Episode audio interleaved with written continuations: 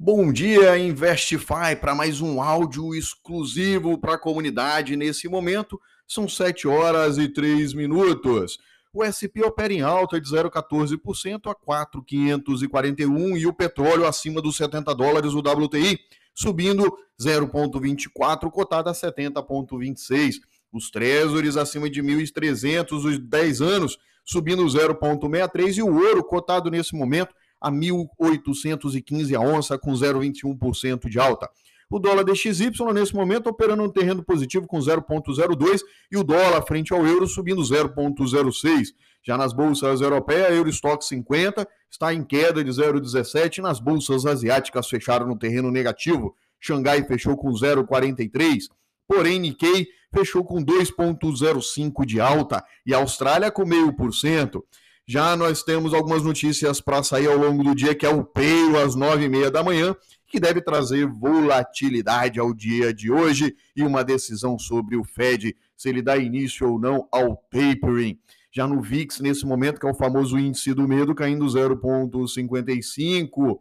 Já os futuros dos metais, nesse momento, dentro da tranquilidade, o futuro do cobre sobe 0,06% e o minério de ferro nesse momento subindo 3,71% no futuro. Em Dalian, fechou no terreno positivo com 1,42% para o minério de ferro. E a madeira, nesse momento, subindo 7,86%.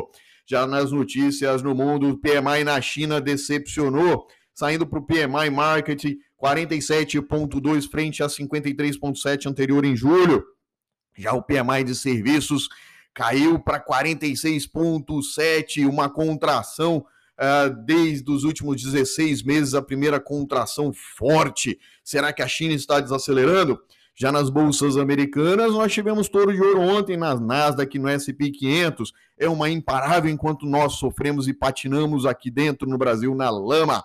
Já o Peiro, às nove e meia da manhã, vai decidir se o Fed anuncia ou não o tapering no dia 22 do 9 já que a próxima reunião somente acontecerá em novembro, ou decide agora ou fica para novembro em relação a uma decisão do início do tapering e o Peiro vai ser importantíssimo para essa decisão, já nos principais jornais brasileiros. O valor econômico, reforma do imposto de renda desagrada e piora clima no mercado. O Globo, Febraban mantém manifesto em defesa da democracia. Folha de São Paulo, Bolsonaro revoga convetos. Lei de Segurança Nacional e Estadão, bancos, empresários, políticos e STF saem em defesa da democracia. Já no Brasil, nas notícias, nós temos a questão da reforma do imposto de renda, que teve uma redução na taxação dos dividendos de 20% para 15%, e as empresas do Simples e do, lucro, do regime de lucro presumido, que faturam até 4,8 milhões, ficariam isentas dessa taxação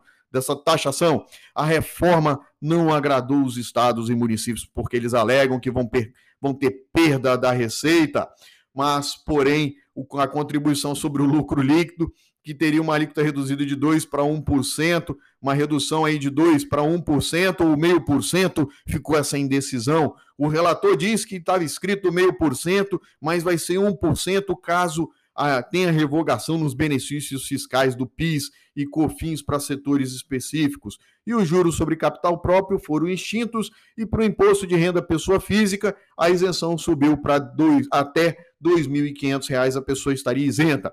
Jalira versus Pacheco estão numa briga, eh, os presidentes da Câmara e do Senado não conseguem se acertar, e o Lira partiu para acusação falando que o Rodrigo Pacheco não respeitou os acordos Vide a derrota da mini-reforma trabalhista e agora o Lira falou que só vota o refis na Câmara após ele aprovar a questão da reforma tributária no que tange o imposto de renda.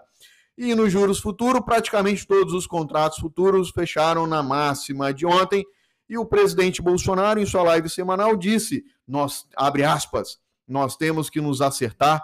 Essa desarmonia mexe no dólar, na bolsa e no preço da gasolina os poderes têm que entrar em acordo e hoje vai ser um dia de grande volatilidade, feriado nos Estados Unidos no próximo dia 6, na segunda-feira, e feriado por aqui no dia 7. Muita cautela aos investidores, um excelente final de semana, se Deus permitir, até a próxima segunda-feira.